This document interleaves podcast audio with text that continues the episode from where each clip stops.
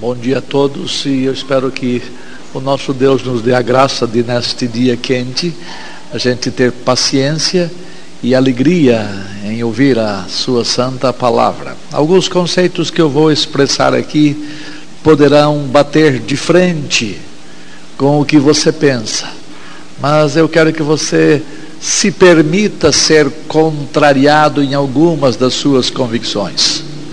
Que você reflita sobre o que vamos dizer aqui.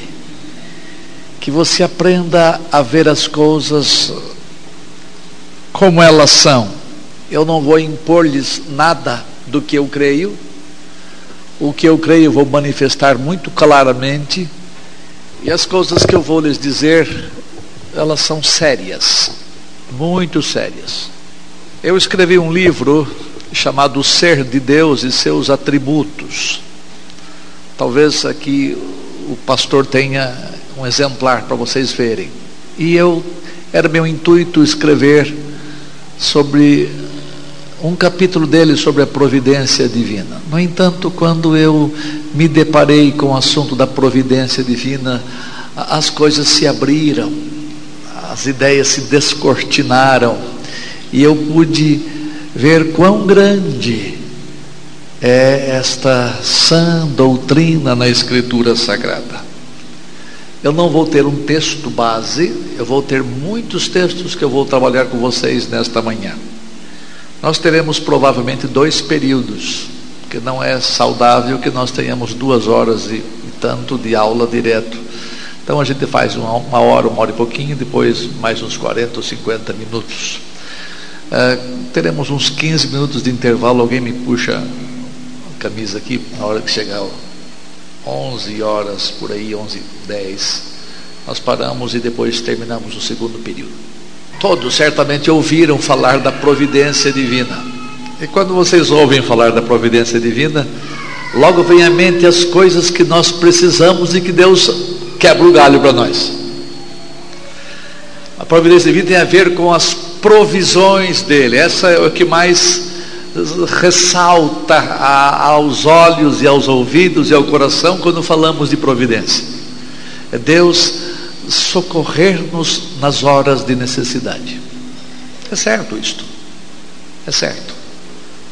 E este é um capítulo do livro do qual eu vou basear as minhas coisas nesta manhã. Mas a providência divina é muito mais ampla. Existem dois atos de Deus. Um é o ato criador dele, no qual ele traz todas as coisas à existência, coisas que não existiam, e no entanto ele as faz existir apenas com haja. E então as coisas que não haviam vieram a existir. Outras coisas ele fez, ele criou através das coisas já que ele tinha feito. Mas tudo, tudo que existe pós-criação tem a ver com a providência divina.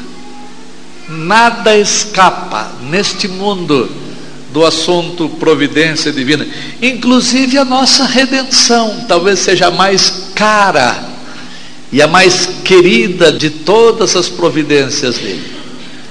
Só que eu não tratei deste assunto neste livro, porque ele tinha que ser desse tamanho assim.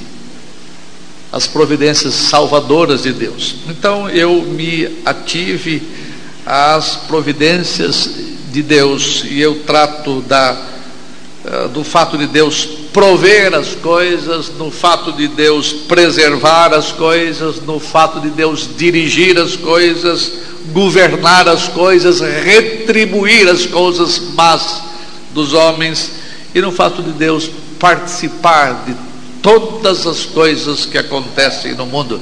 Deus não é um mero espectador, isto é, trouxe as coisas à existência, agora vamos ver como é que, vamos deixar como é que está, ver como é que fica. Não, Deus é concorrente, Deus é, participa de todas as coisas que acontecem na história do mundo, queira você acreditar ou não.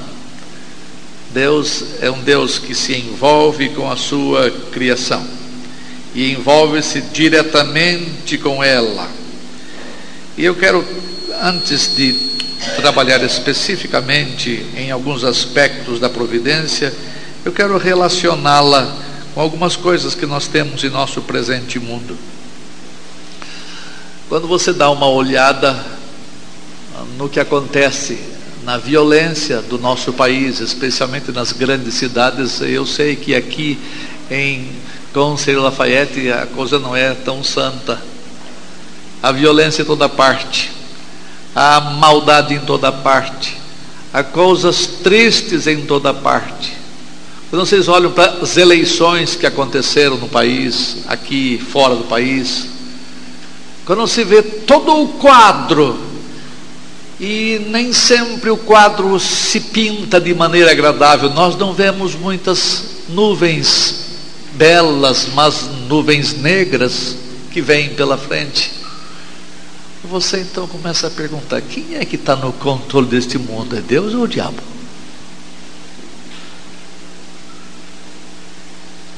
Algumas pessoas têm visões muito estranhas com respeito, concepções muito estranhas a respeito do governo da história.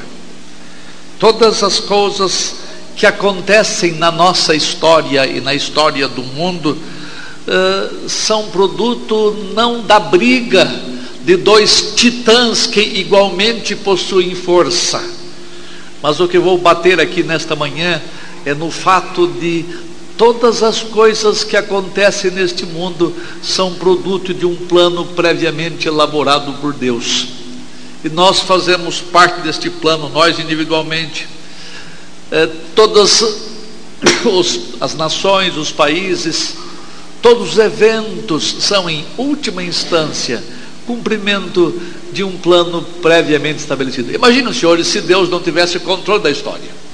Imagina, senhores e senhoras, que Deus ficasse à mercê de nós para fazer as coisas. Ele faria, ele diria assim: meu eu do céu. É? Ele ficaria perdido, ele ficaria sem controle das coisas. Imaginem vocês, Deus eh, ficando sem as rédeas do mundo, da história, como é que ele faria que as coisas acontecessem do modo que ele disse que elas vão acontecer? Se Deus não tivesse governo da história, controle absoluto da história, como é que ele teria certeza de que no final dos tempos aconteceria assim, assim, assim, assado? Irmãos meus, Deus não somente tem um plano que ele estabeleceu previamente, mas Deus executa este plano diretamente e indiretamente. Ele faz as coisas ele próprio e ele faz com que outros cumpram os desígnios dele. Eu vou tentar definir alguns termos nesta manhã para vocês não ficarem boiando. Alguns termos são termos técnicos, mas eles precisam ser compreendidos a fim de que você compreenda a palavra eh, desta manhã. Deus é soberano em cada coisa que acontece, cada evento que acontece na história.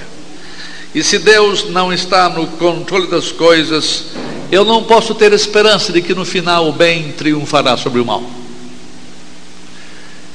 Portanto, eu queria que, se você tem, você revisse o seu conceito de que o mundo, a história do mundo é uma disputa de dois querendo controlar, isto é, Deus e o diabo como se fossem dois titãs, dois gigantes igualmente fortes para ver quem ganha o mundo.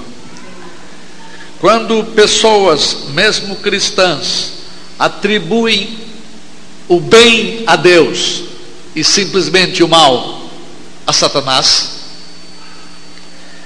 elas estão afirmando uma heresia antiga chamada dualismo. Existe um Deus do bem e um Deus do mal. Duas forças antitéticas, isto é, duas forças que se opõem entre si, a do bem e a do mal. E a gente torce para que a do bem ganhe. Mas como é que o bem vai ganhar? Como é que podemos ter certeza que o bem vai ganhar se são dois titãs, se são dois gigantes? Então, esse dualismo que trata da luta de dois para ganhar o controle do universo é alguma coisa que você tem que rever na sua teologia. Sabe, quando alguns dizem que Deus é o mocinho e Satanás o bandido, eu estou falando em termos de, do Far West. Deus é o do bem, conforme os desenhos animados, e Satanás é o do mal. Eu estou tentando proteger Deus e livrar Deus de tudo que acontece neste mundo. Por isso que eu falo, é coisa ruim que aconteceu? É do maligno. É uma doença? É do diabo. É uma violência? É do diabo. Eu tenho, eu tenho tentado livrar Deus quando eu faço assim. Mas eu vou mostrar aos senhores que isso não é justo. Não, é convém, não convém que as coisas sejam desta maneira. Vamos tentar uh, refletir sobre este assunto. Eu li uma história lendo um artigo uh, de que um, um pastor norte-americano ele ia ao hospital visitar os doentes da sua igreja. Ele ia muito constantemente. Ele chegava para cada paciente que estava em estado grave, alguns deles em estado terminal. Ele costumava dizer para os seus pacientes, logo que chegavam no quarto: Deus não tem nada a ver com o que a senhora está passando. Deus não tem nada a ver com o que o senhor está passando. Como o que? Tentando tirar Deus da história, tirar Deus das coisas que acontecem neste mundo. Então, o que eu quero trabalhar nesta manhã é a seguinte frase a princípio todo mundo, isto é, todas as pessoas, todos os seres existentes, sejam eles homens ou anjos, todos eles são funcionários do governo divino. Todos eles trabalham para Deus.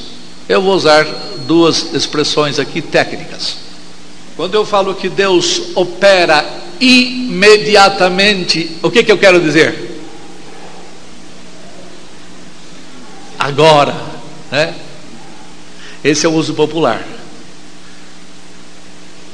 Quando eu falo imediatamente, estou me referindo ao fato de Deus trabalhar sem uso de meios. Quando eu falo que Deus opera imediatamente, estou dizendo que Deus opera através de meios. São pessoas, são coisas, são eventos, são animais, etc a grande maioria das ações divinas são imediatas, isto é, com o uso de meios. Isso aqui é uma escola, vamos aprender. Né? Algumas coisas Deus faz imediatamente. Eu vou dar exemplo delas. Imediatamente, isto é, o que quer dizer imediatamente?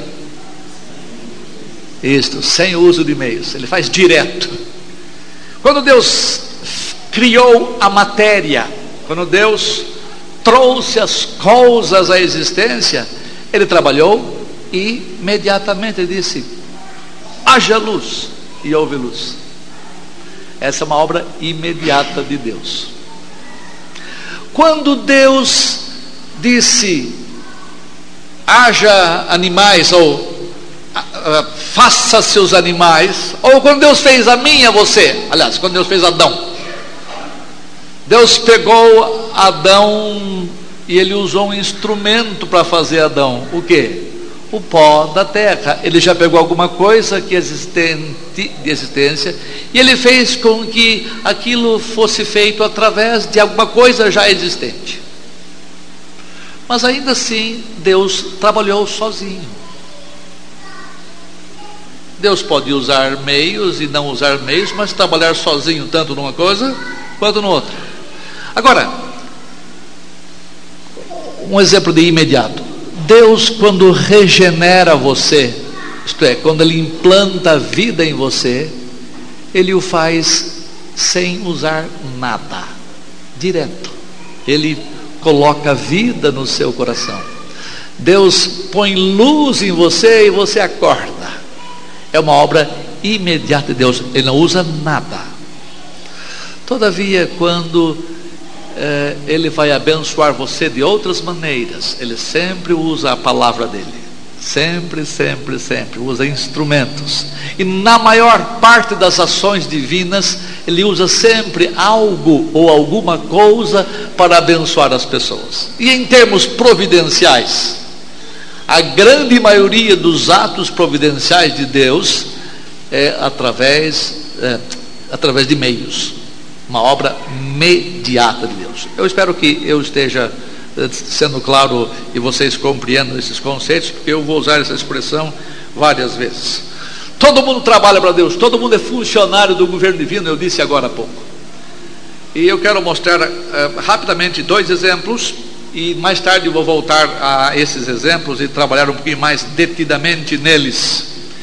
Uh, alguém abra a Bíblia, por favor, vamos mexer na Escritura.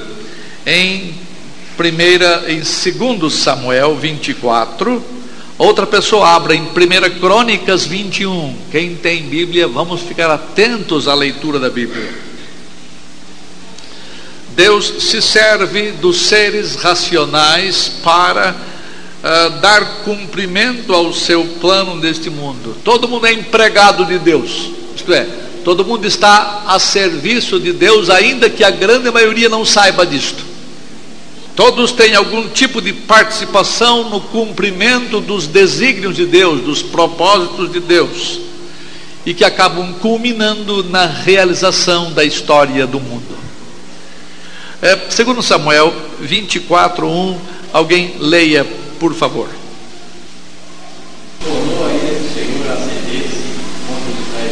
É, quem é que se acendeu contra os israelitas? A ira do Senhor. Vamos conversar com o texto. A ira do Senhor. E o que aconteceu quando o Senhor acendeu a sua ira, quando o Senhor despejou a sua ira contra Israel? Ah, ele despertou Davi para fazer o quê? Um censo, isto é, a contagem da população de Israel. Incitou Davi contra eles, dizendo: Vai e levanta o censo eh, de Israel e de Judá. Ué, o que é que tem de mal nisso? Você vai, vai verificar mais tarde no texto que depois Deus castigou Davi por ter feito isto. Mas veja um texto paralelo, o de 24, eh, 21 de Crônicas. 21, 1 de Crônicas é um texto paralelo. Crônicas é, é uma história paralela à de Samuel em algum sentido. Veja que o mesmo texto diz, Crônicas 21, 1. Então Satanás se levantou contra Israel e incitou Davi a numerar a Israel. É, qual, é, qual é a diferença dos dois textos? Não é dito que Deus fez vir a sua ira sobre Israel, incitando Davi ao censo, e no outro é dito que Satanás, o que, que falei? Satanás se levantou contra Israel. Satanás foi o instrumento através do qual Deus fez descer a sua ira contra Israel. Antes de mais nada, Satanás é um dos principais trabalhadores do governo divino. Um dos principais instrumentos, não um co-governador do universo não um companheiro de Deus no governo do mundo, não um assistente de Deus ou um, aquele que trabalha junto com Deus, mas à disposição de Deus ele está. Não pensem de Satanás além do que convém. Não pensem de Satanás além do que a Escritura diz. Satanás é um servo do Senhor, ele trabalha para o Senhor e faz parte dos propósitos divinos. Os senhores não se enganem. Cada vez que há um ato mal, e o ato mal não é cometido por Deus, porque não é próprio de Deus fazer qualquer coisa moralmente má, mas quando Deus decide que alguma coisa moralmente má tem de acontecer, ele faz com que as coisas aconteçam através das, das causas secundárias, isto é, através dos seus instrumentos, e Satanás é um deles, talvez o principal deles, ainda que você tenha dificuldade de entender sobre este assunto. É, todo mundo é servo de Deus. Para ilustrar, para explicar, vamos falar a palavra servo. Me lembra que ontem no culto eu mencionei a palavra servo de maneiras diferentes.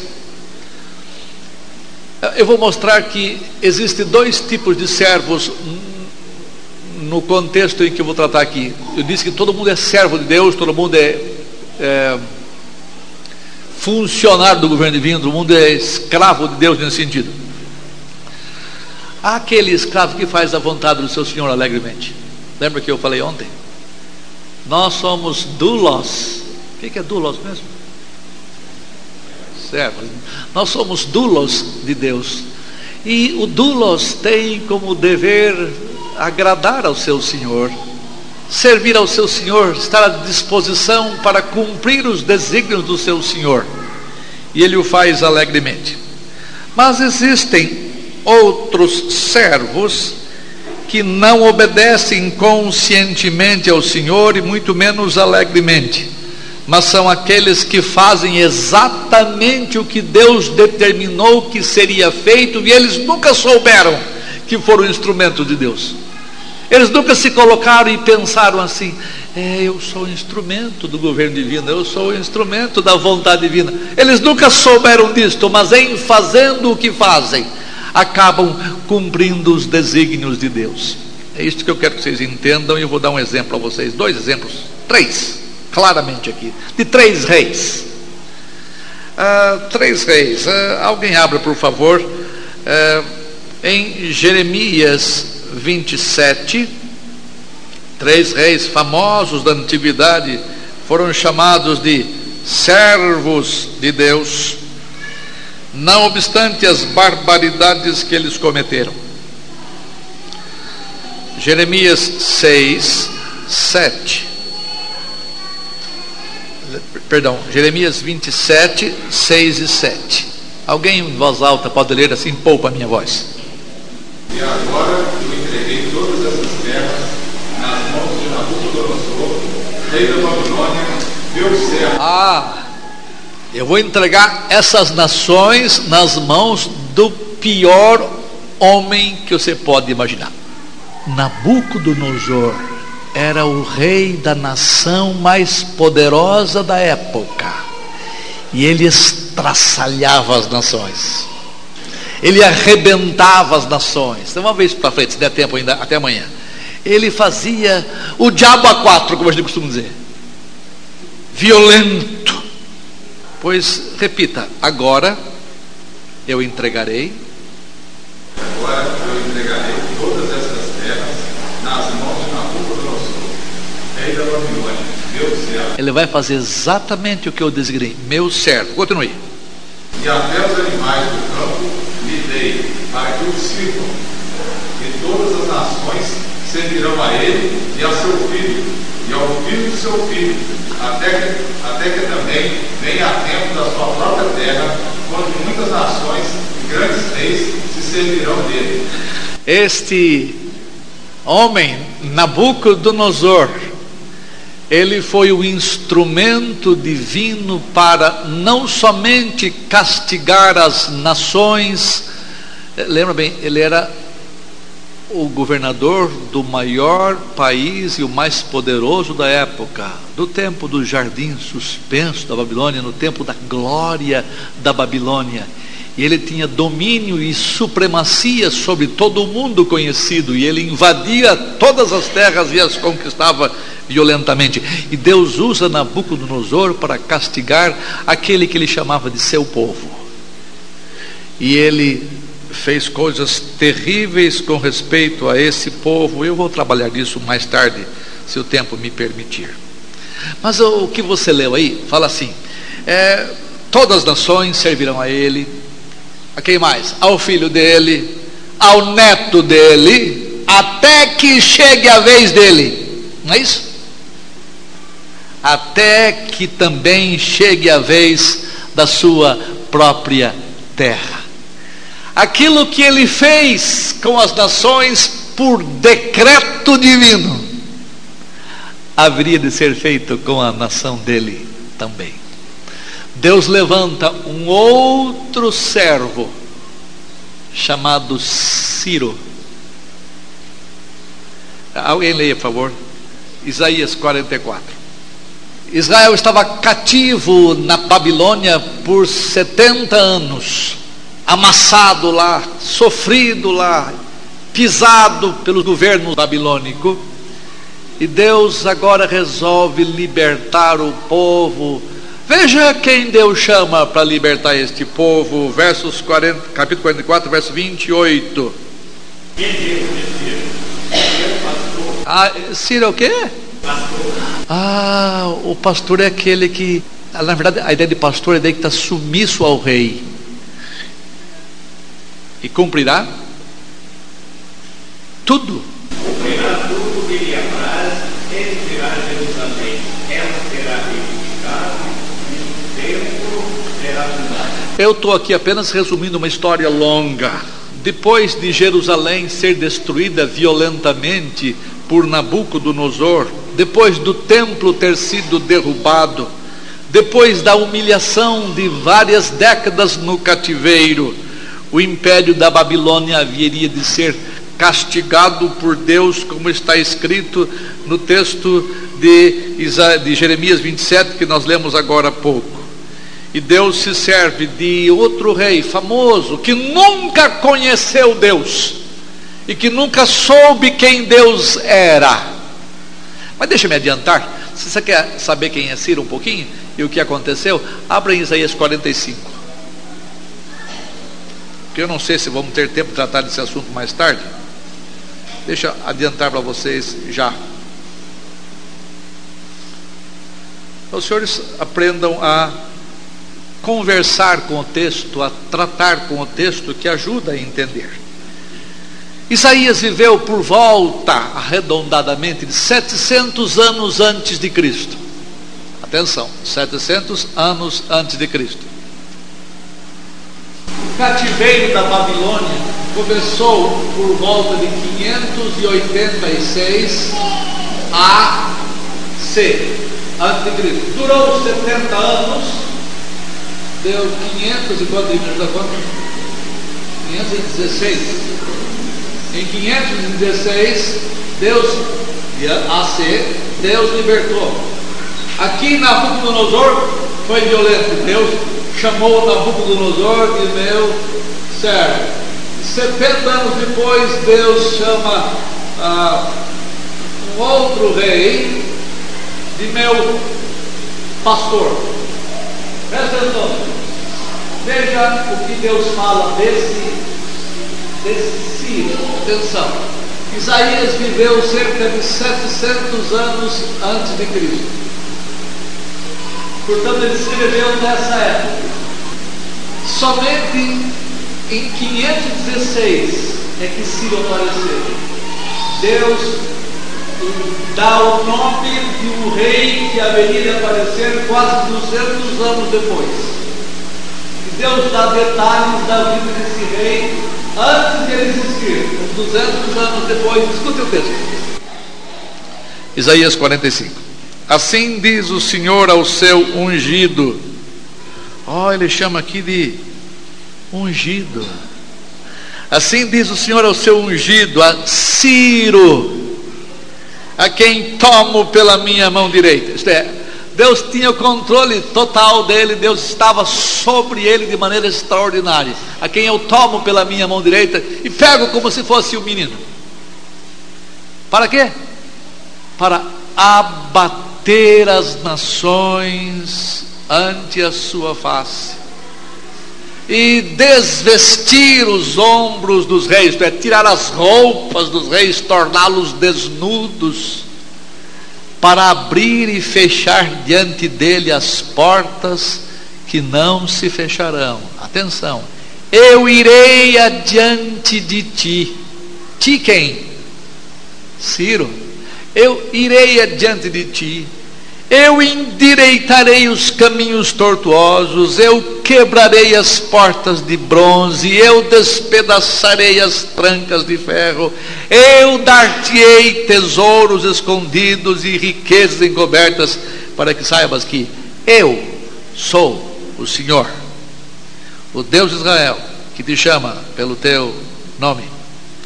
É, você vai ler depois 4, 5, 6, 7, você vai ver que é, Ciro nunca conheceu quem Deus era. Nunca Deus enviou um profeta nenhum a Ciro.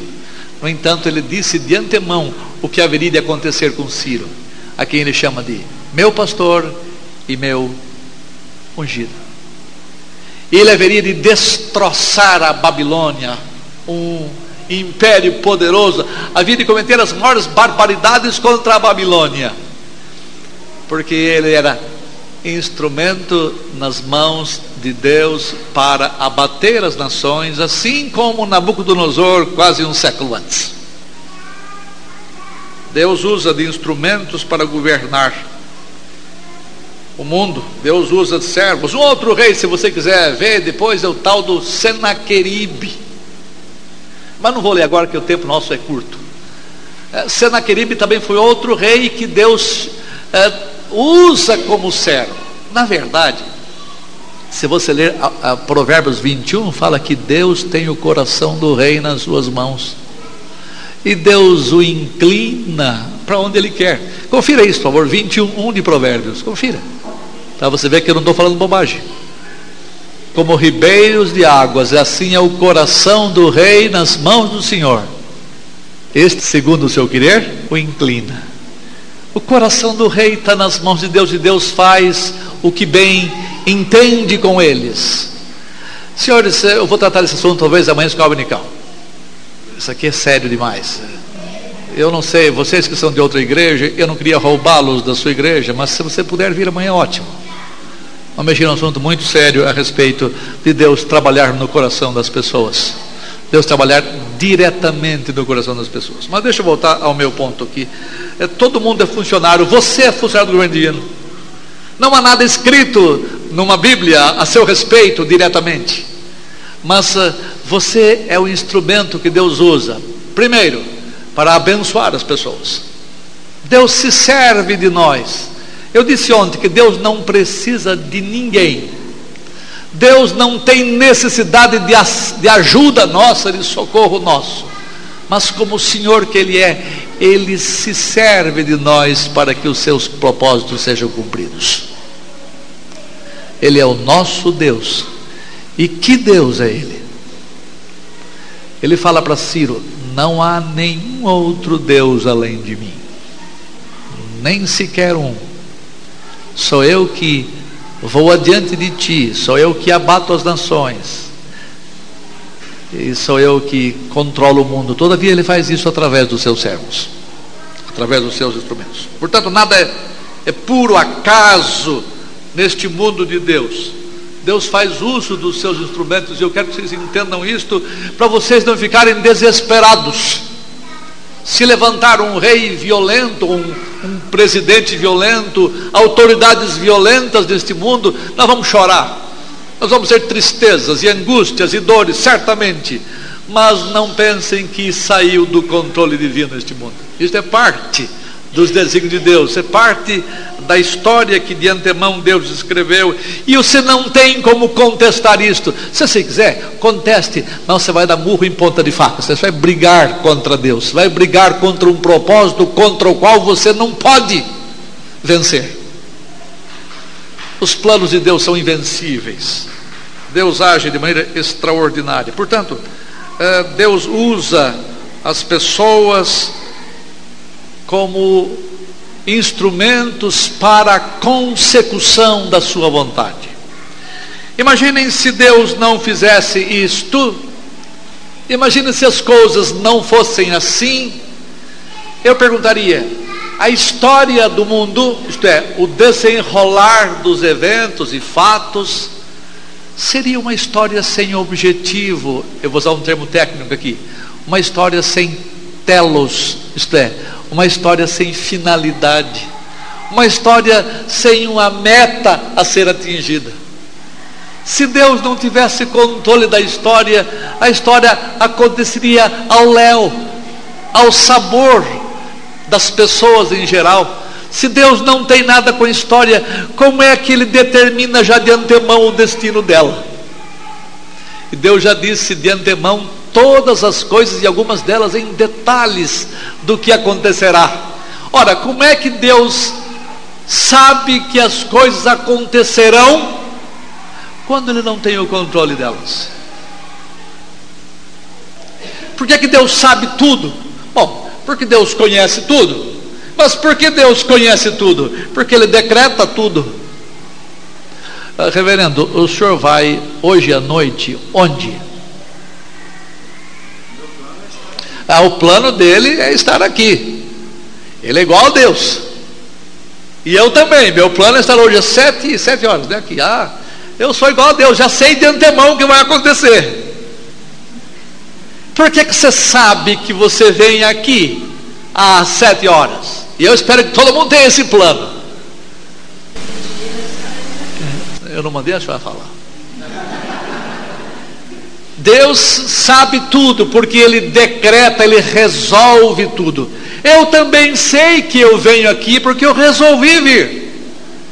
Ué, a senhora não vai vir aqui hoje à noite, não? Mas a senhora não decidiu que vem? Isso.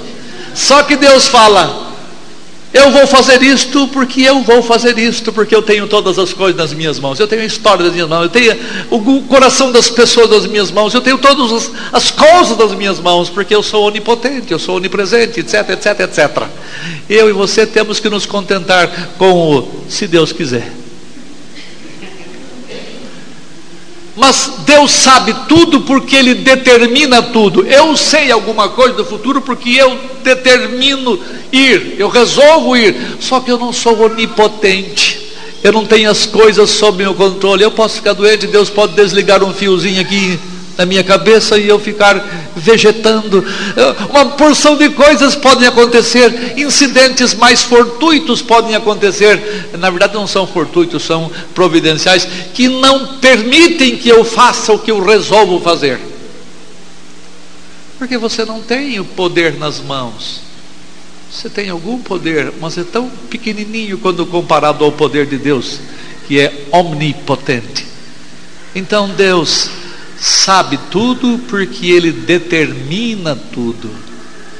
E ele faz com que tudo aconteça, porque ele governa este mundo de maneira in loco, isto é, Deus não administra esse mundo uh, através de informantes, através de quem quer que seja, mas ele está presente em toda parte, poderosamente governando este mundo. Portanto, quando Deus diz que vai chegar no fim dos tempos, diz que os homens seriam ingratos, irreverentes, desafeiçoados, etc, etc. Que no fim dos tempos haveria ah, o término do mundo em fogo, não em água mais, como ele já havia determinado. Que vai acontecer isso? Jesus vai vir assim, assim, assado. Os homens serão assim, assim. Ele sabe de tudo. Adivinho ele, né? Ah, ah. Deus não adivinha nada. Deus determina ah, mas como que Deus determina tudo? É, como é que Ele sabe que tudo vai chegar aonde Ele disse que vai chegar? Porque Ele tem controle sobre a história.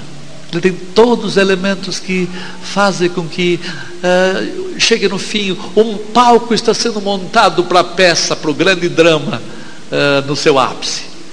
E Deus conduz todas as coisas da história. É uma história com telos, ah, abra a Bíblia em Isaías 46. Eu vou mostrar para vocês como é que ele governa o mundo. Isaías 46, um texto que vocês conhecem. Isaías 40, 41, 2, 3, 4, 5, 6. São textos extraordinários que eu quero que vocês sejam estimulados a ler. A ler. Reverendo, lê do 8 até o 11. Lembrai-vos disto e tende ânimo. Tomai-o a sério, ó prevaricadores Lembrai-vos das coisas passadas da antiguidade, eu sou Deus e não há outro, eu sou Deus e não há outro semelhante a mim. Primeiramente, ele começa dizendo que não existe ninguém, ele é ímpar, ele é sem igual, não há outro como ele. Porque lembra, ele está tratando pessoas que tinham muitos deuses. Numa sociedade onde até os israelitas tinham vontade de ter outros deuses como eh, os pagãos, não é? Mas Deus fala: não tem ninguém como eu. Continue. Olha o que ele faz. Verso 10. Que desde o princípio anuncio o que há de acontecer. Ó, oh, desde o princípio eu já sei de tudo que vai acontecer. Eu anuncio tudo que vai acontecer. Por quê? Ele tem controle, ele tem domínio, quer ver? E desde a antiguidade as coisas que ainda não sucederam. Que digo, o meu conselho permanecerá de pé, farei toda a minha vontade. É, tudo o que eu decidi fazer, eu vou fazer. Ele não tem se outro quiser. É se eu quiser. Você fala, se Deus quiser. Ele fala, se eu quero. E quando eu quero, quando eu determino, quando eu resolvo, eu faço. Ó, que chamo ave de rapina. Que chamo a ave de rapina desde o Oriente e de uma terra longínqua o homem do meu conselho.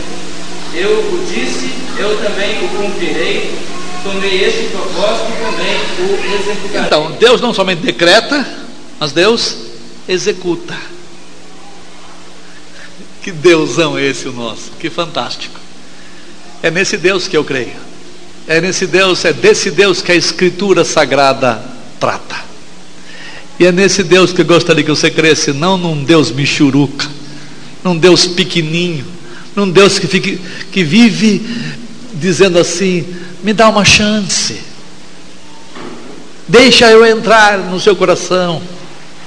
Um Deus que vive pedindo favor para as pessoas deixarem no agir. Ah, não é esse Deus da Escritura Sagrada. É o Deus que atua conforme o conselho da sua vontade. Creio nesse Deus e vocês vão viver descansados, sabendo que todas as coisas acontecem segundo a santa vontade de Deus, ainda que essa santa vontade seja dolorida em alguns casos. Ainda que essa santa vontade seja dura de engolir em alguns casos, especialmente nos casos de enfermidade, nos casos de morte ou desastres.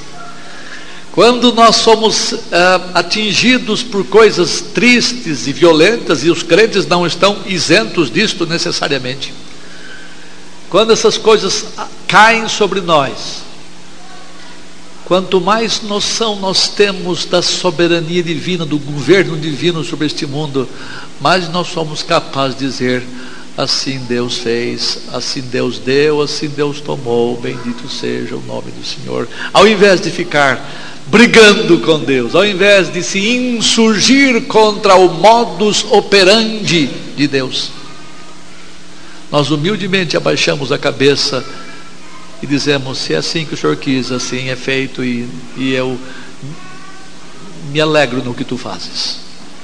Ainda que você chore, ainda que você tenha dores, você entende que a vontade de Deus é perfeita e é boa e agradável. Parece paradoxal, mas assim que as coisas são. Não creia num Deus do bem, e tudo o que acontece no mundo não tem nada de mal, não tem nada a ver com ele. Tem sim, senhores. Vou mostrar mais tarde ainda que Deus assume a responsabilidade pela presença do mal no mundo. Aqui em Isaías 45, mas a gente vai tratar se der tempo depois. E o que eu quero dizer é que Deus tem o controle de toda a história. Provavelmente este assunto incomoda alguns de vocês. Provavelmente este assunto mexe com alguns de vocês e mexe com a sua estrutura teológica mexe com, a, mexe com a sua estrutura de pensamento cristão. Mas eu quero que você entenda que nós somos o vaso e ele é o oleiro. E os seres humanos, eu vou mostrar isso já já, não são nada de diante, diante de Deus. Eu não quero que você fique batendo em coisas que machucam você. Quando você crê na providência divina, na ação eh, pervasiva, penetrante de Deus, então você aprende a repousar, ainda que você veja coisas tristes no mundo. A tendência dos homens incrédulos, e de alguns cristãos em particular, é a de serem independentes de Deus, e dizerem: Eu faço, eu é que decido o meu destino, eu é que digo aonde é que eu vou, eu é que controlo a minha vida. Não, senhores. Bom, você pode pensar diferente, mas segundo a verdade de Deus, Você lembra um hino que dizia assim? As tuas mãos dirigem meu destino. Lembra disso? Acasos para mim não haverá. É Deus que cuida de nós, é Deus que dirige a nossa história. A história do mundo é a história de Deus. Deus é o planejador dela e nós somos os agentes através dos quais essa história se realiza. Deus é o Senhor da história, nós somos os fazedores dela, isto é, Deus nos usa como seus instrumentos, Deus opera imediatamente através de instrumentos para fazer o seu plano eh, chegar a um fim. Mais umas coisas sobre este assunto. É, a história é o registro das obras providenciais de Deus. A história é o registro das coisas que foram pré-ordenadas por Deus, antecipadamente ordenadas por Deus. A história nunca será compreendida a menos que as pessoas entendam o conceito correto de providência. Houve um escritor de fala inglesa que escreveu uma obra muito interessante que em português significa o declínio e queda do Império Romano, Edward Gibbon. É, o declínio e, o, e a queda do Império Romano. E quando ele estava escrevendo, ele disse que a queda do Império Romano se deveu à conversão dos pagãos ao cristianismo. O império caiu porque o cristianismo tomou conta do império. Para você entender isso, lembra quando Paulo escreveu aos Filipenses, disse assim: os da casa de César te saúdam. O evangelho tinha penetrado nas camadas mais altas, até assim como nas mais baixas, e tinha, no, no entender de Edward Gibbon, tinha minado força do Império Romano. Ah, por causa do seu espírito anticristão, Edward Gibbon, ele inverteu a ordem das coisas. Em vez de afirmar, e o que é correto, que a queda do Império Romano lá por volta do ano 410 tenha se dado pela podridão moral dos seus governantes ele culpou o fato do evangelho ter penetrado. É porque tem uma visão errada de história, porque tem uma visão errada de providência divina. A visão de Gibbon tem de Deus é uma visão distorcida, como distorcido é o seu conceito de providência. Olhe para a história hoje, olhe para o mundo hoje. E você tem que olhar a história com os óculos da Escritura. Quando você não olha a história com os óculos da Escritura, você vê as coisas anuviadas, você vê as coisas distorcidas. O míope que diga. Quem é míope? Está olhando ali atrás, não consegue distinguir as coisas, elas estão confusas, elas estão distorcidas, a imagem duplicada quando tem astigmatismo. E Assim é aquele que não tem a visão correta de Deus, ele enxerga o um mundo confuso, mas somente quando ele bota os óculos da palavra de Deus é que ele enxerga a história de maneira correta. Portanto, você tem que aprender a olhar a história à luz da obra providencial de Deus, à luz do governo divino. Só então você vai entender as coisas corretamente. Um pontinho só final aqui. Escuta, o pastor. Se tudo já está determinado, se tudo está de antemão escrito, se a história é o resultado dos planos estabelecidos é, já desde a eternidade por Deus, por que, que nós temos que orar? Esta é a perguntinha que muitos fazem. Ué, de que vale a minha oração? E eu pergunto: a sua oração vale alguma coisa? Por que é que eu tenho que orar se ah, as coisas estão escritas e determinadas quando nenhuma delas havia ainda? Por que é que eu tenho de orar? Qual é a relação entre providência e oração? Por que, que os crentes insistem, os ministros da palavra insistem que nós temos que orar e que orar? Ora, tudo já vai acontecer mesmo imediata ou imediatamente? Direta ou indiretamente? O que é que eu tenho que orar? Alguns de vocês provavelmente foram ensinados no passado que a oração é um cheque branco que Deus assina e fala: preencha você. É, Deus assina um cheque em branco. Nunca façam isso. Mas Deus fala: eu assino, você preenche. Não, senhores. A oração não é alguma coisa como um cabresto que você controla a Deus. Senhor, faz isso, ele vai lá. Faz isso. Não, senhores. Primeira coisa, Deus mandou você orar. Aliás, você tem que orar primeiro, porque Ele mandou. Só isso já seria suficiente. É uma ordem divina você orar. Devemos orar simplesmente porque Deus ordenou que nós orássemos pedindo as coisas de que necessitamos. É uma questão de obediência. Ah, você tem que orar não somente porque Deus mandou, também, mas porque você é um necessitado, porque você é um carente, porque você precisa de coisas. Deus, Ele não faz oração para ninguém. Por quê? Primeiro, não tem ninguém acima dele. Segundo, ele é autoexistente, ele é independente, ele se basta, ele não precisa de nada, ele não precisa de você. Eu disse ontem, ele não carece de você. Ele viveria sem você, sem o mundo. Ele não era preciso fazer o mundo. A, a propósito, Deus não precisava fazer o mundo para relacionar-se. Deus é um ser pessoal, não é? E como pessoa ele precisa se relacionar, ter convívio com pessoas. Deus não precisava do mundo sequer para se relacionar. Por quê? Por quê? Que Deus não precisava de criar o mundo para se relacionar. Hum, respondam.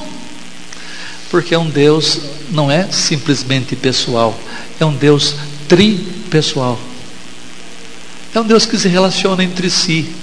Eu, tu, relação de Pai, do Filho, da terceira pessoa da Trindade, do Santo Espírito. Deus se basta. Agora, nós precisamos desesperadamente uns dos outros e mais que tudo dele. Então, ore, porque você precisa dele. E a oração é, nos humilha. A oração Deus fez para nos botar no devido lugar. A oração nos bota no lugar certo. Houve um tempo atrás que estava uma crise de água no país. Ainda tem um pouco, mas não tanto. As represas ainda estão vazias e houve um tempo longo de seca. E nós, os crentes, orávamos para que Deus mandasse chuva. Aliás, nós precisamos orar. Elias orou depois de três anos e houve chuva, porque quando nós oramos para Deus mandar chuva, nós estamos dizendo que Ele tem um controle sobre os elementos da natureza. Quando nós pedimos, Deus para de chover, é porque Ele tem o mesmo controle. Quando nós oramos por qualquer coisa que Ele possa fazer, nós estamos admitindo que Ele tem um domínio sobre elas. As nossas enfermidades, as nossas dores e angústias, só Ele pode. Então, quando nós oramos, nós os colocamos no devido lugar. Pessoa orgulhosa, altiva, não ora. Pessoa independente, não ora. É por isso que os homens relutam em fazer oração, porque eles acham que são donos do seu próprio nariz. Então, ore porque você é um carente. Deus instituiu a oração porque você e eu somos necessitados. E mais uma. Deus uh, mandou que. Não tem mais, mas eu vou parar por aqui. Deus mandou que nós orássemos para que os propósitos dele fossem cumpridos. Deus determinou todas as coisas, isto é, Deus decretou que todas as coisas acontecessem, mas Ele quer que nós peçamos.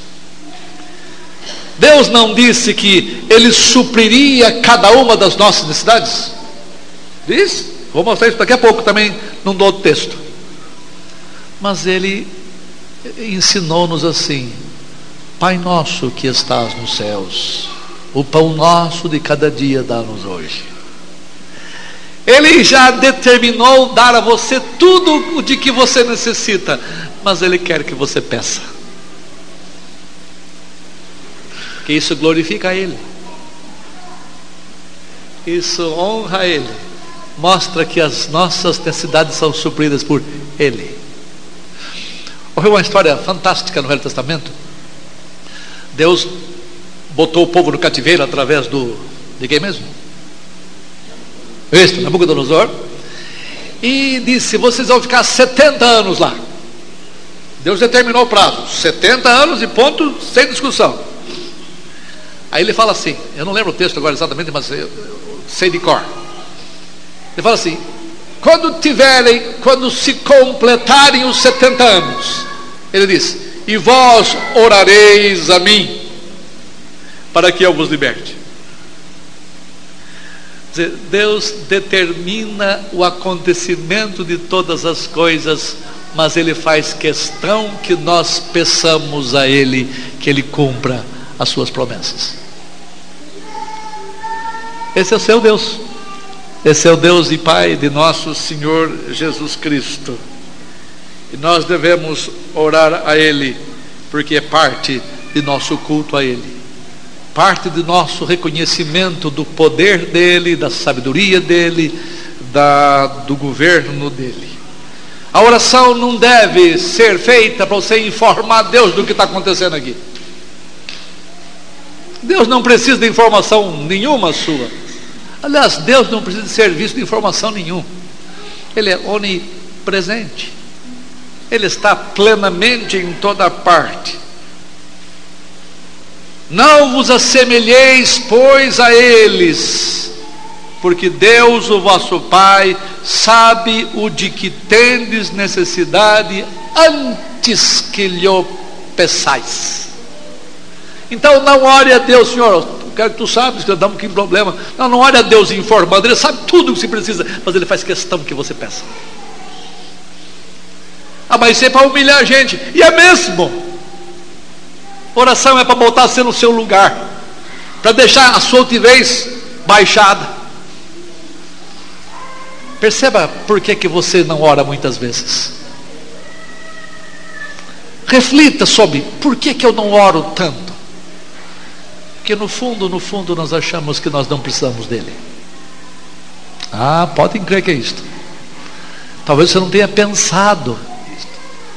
Ou talvez você pense que ele não faz mais do que obrigação de fazer o que ele faz por nós. Não, senhores.